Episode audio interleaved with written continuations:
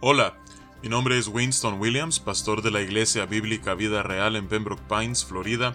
Bienvenidos a otro episodio de Vida Devocional, un ministerio de la Iglesia Bíblica Vida Real, cuya misión es sembrar la verdad de la palabra de Dios en los corazones de los hombres y cosechar vidas nuevas para el reino de Dios. Para más información puedes visitar nuestra página web www.ibvidareal.org o seguirnos en nuestra página de Facebook en arroba Vida Real. En este día estaremos meditando en el Salmo 49.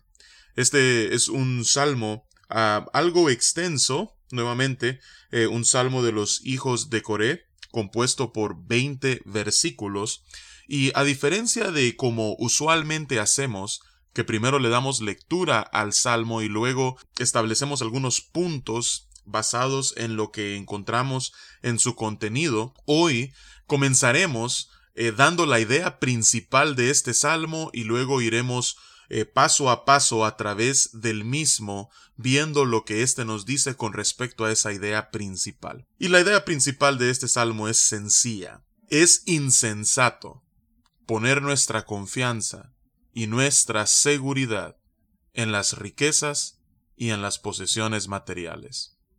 Así es que vamos a darle lectura al Salmo, deteniéndonos eh, en algunas partes para meditar en cómo este Salmo refuerza esa idea. Dice la palabra de Dios, Oíd esto, pueblos todos, escuchad, habitantes todos del mundo, así los plebeyos como los nobles, el rico y el pobre juntamente.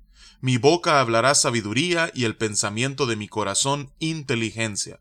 Inclinaré al proverbio mi oído, declararé con el arpa mi enigma. Así es que aquí en estos primeros cuatro versículos, eh, él hace una introducción acerca de qué es lo que él estará hablando. Y al contenido de sus palabras, él le llama sabiduría, le llama inteligencia, eh, estará pronunciando proverbios y estará declarando enigmas. ¿Y, ¿Y qué es esto de lo que él está a punto de hablar? ¿Por qué este preámbulo? Continúa en el versículo 5 diciendo, ¿Por qué he de temer en los días de adversidad, cuando la iniquidad de mis opresores me rodeare? Los que confían en sus bienes y de la muchedumbre de sus riquezas se jactan, ninguno de ellos podrá en alguna manera redimir al hermano, ni dar a Dios su rescate, porque la redención de su vida es de gran precio, y no se logrará jamás, para que viva adelante para siempre y nunca vea corrupción. No importa cuánto nosotros logremos atesorar en esta vida, no hay ninguna cantidad de dinero que pueda pagar la deuda que nosotros hemos adquirido que nos ha conducido al desenlace que todo ser humano, tarde o temprano, tendrá que enfrentar, que es la muerte. De hecho, que dice en el versículo 7 que ninguno podrá pagar en alguna manera eh, lo que se requiere para la redención de su hermano, ni dar a Dios por su rescate, porque la redención de su vida es de gran precio y no se logrará jamás. Con la revelación del Nuevo Testamento nosotros sabemos de que el único precio aceptable para nuestra redención, de tal manera que nosotros podamos recibir la vida eterna, es la sangre preciosa de Cristo Jesús. Ningún otro pago es suficiente, ninguna suma de dinero jamás podrá igualarse al valor de la sangre de Cristo Jesús derramada para el perdón de nuestros pecados y la redención de nuestras almas. Así es que, nuevamente, no hay cantidad de dinero que uno pueda acumular que pueda evitar la muerte. Continúa en el versículo 10 diciendo, pues verá que aún los sabios mueren, que perecen del mismo modo que el insensato y el necio, y dejan a otros sus riquezas. Vemos nosotros en el libro de Eclesiastés que Salomón profundiza en lo que este versículo 10 nos dice. Se trabaja y se acumula y se vive con gran afán sobre la tierra y al final, prácticamente al perecer, sea sabio, sea necio, a otros dejarán sus posesiones. Su íntimo pensamiento es que sus casas serán eternas, dice el versículo 11, y sus habitaciones para generación y generación dan sus nombres a sus tierras, Para las personas que están volcadas hacia la adquisición y la acumulación de cosas materiales les da la impresión que siempre gozarán de estas cosas. Pero lo cierto es que cada una de ellas son efímeras. Por eso dice el versículo 12, mas el hombre no permanecerá en honra, es semejante a las bestias que perecen.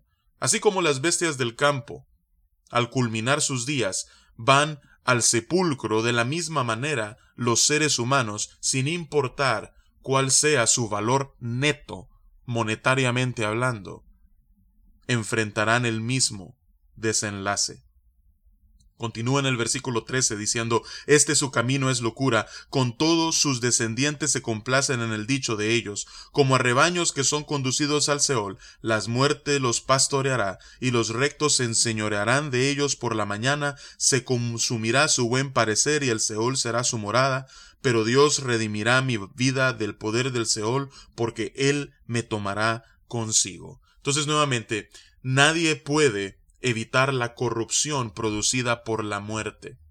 Nadie puede evitar de que la belleza física se vaya deteriorando con el transcurrir de los años y últimamente termine destruyéndose en el sepulcro. El único que puede prolongar nuestras vidas por una eternidad al resucitarnos de entre los muertos es Dios. Y por eso en el versículo 15 el salmista está convencido que Dios redimirá su vida del poder del Seol y lo tomará para sí. Y nuevamente, lo que hace esto posible es la sangre preciosa de Cristo Jesús. Luego en los versículos 16 al 20 él concluye diciendo, No temas cuando se enriquece alguno, cuando aumenta la gloria de su casa, porque cuando muera no llevará nada, ni descenderá tras él su gloria, aunque mientras viva llame dichosa a su alma y sea loado cuando prospere, entrará en la generación de sus padres y nunca más verá la luz. El hombre que está en honra y no entiende, semejante es a las bestias que perecen. Nuevamente, la idea en este salmo es clara. Cuando llegue el día en el que cada uno de nosotros será confrontado con la muerte, un hecho que es inevitable en la vida de cada ser humano, no podremos llevar absolutamente nada con nosotros cuando descendamos al sepulcro. Ahí terminará toda gloria que tenga que ver con esta vida terrenal, aunque mientras vivamos muchos puedan considerarnos dichosos por nuestra prosperidad, lo cierto es que todo eso tendrá un final. Así es que por eso en este día, a la luz de esta realidad que vemos no solamente en el Salmo 49, sino a lo largo de las Escrituras, la insensatez de poner nuestra esperanza en cosas corruptibles, cosas pasajeras, cosas inseguras que hoy tenemos y mañana no, cosas que no podremos llevar con nosotros. El día en el que nuestra alma sea demandada de nuestros cuerpos, en lugar de poner nuestra esperanza y nuestra seguridad en cosas terrenales, te animo en este día a que coloques tu esperanza en aquel que sí puede redimir tu alma, en aquel que sí ha pagado el precio, el único precio aceptable para poder darte no solamente el perdón de pecados, sino el don de la vida eterna.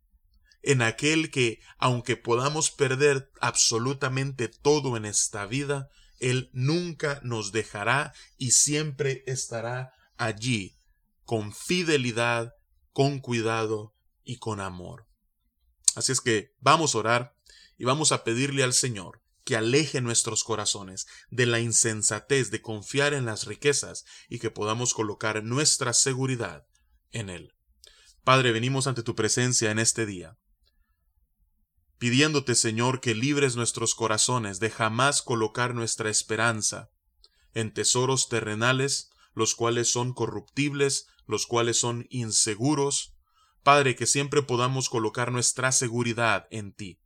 Te damos gracias, Señor, porque aunque no hay ningún precio que pueda pagar la deuda por nuestro pecado y redimir así nuestras almas, aún así Jesús, el sacrificio perfecto, se ofreció a sí mismo en nuestro lugar y mediante el derramamiento de su sangre, la cual sí es lo suficientemente valiosa para nuestra redención, ha hecho posible que hoy todos aquellos que nos hemos arrepentido de nuestros pecados y creído en Él y en su obra consumada en la cruz, tengamos la promesa, el regalo de la vida eterna. Así es que es en Él en quien colocamos nuestra confianza y sobre quien arrojamos toda nuestra seguridad. Y es en tu nombre, Señor, que oramos y te alabamos. Amén y amén. Que Dios te bendiga y con el favor de Dios nos encontraremos mañana.